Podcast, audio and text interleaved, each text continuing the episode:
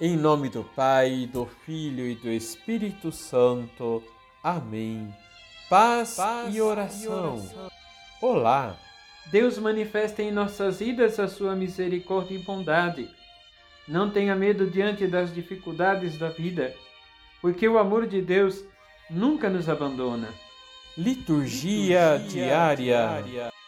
Jesus está numa refeição, como lemos em Lucas capítulo 14 versículos de 15 a 24.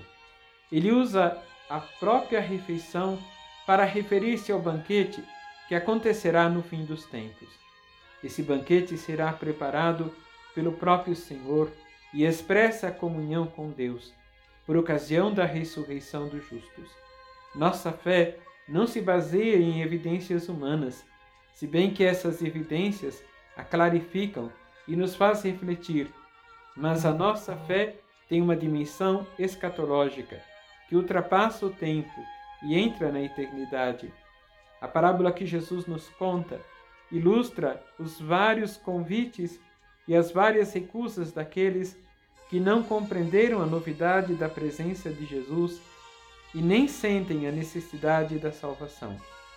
A parábola dos convidados para o banquete nos remete à história da salvação e observamos que cada convite ou recusa faz-nos pensar nas várias fases da história humana visitada por Deus, o Pai de nosso Senhor Jesus Cristo.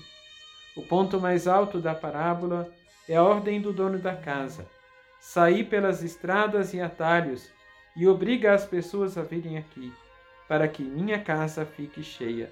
E trouxeram os pobres, os estropiados, os cegos, os coxos, que participarão do banquete messiânico.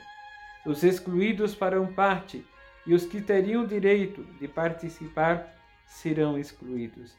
Essa parábola nos faz perceber a nova aliança celebrada com o novo povo de Deus, fruto da bondade e misericórdia de Deus, que se manifesta em Jesus na sua presença amorosa. Vamos rezar? Senhor, queremos aceitar o vosso convite para o banquete que manifestará a plenitude da vossa glória. Dai-nos nunca recusar abrir o nosso coração para fazer a vossa vontade. Vos pedimos a graça da perseverança na fé até o fim. Assim seja.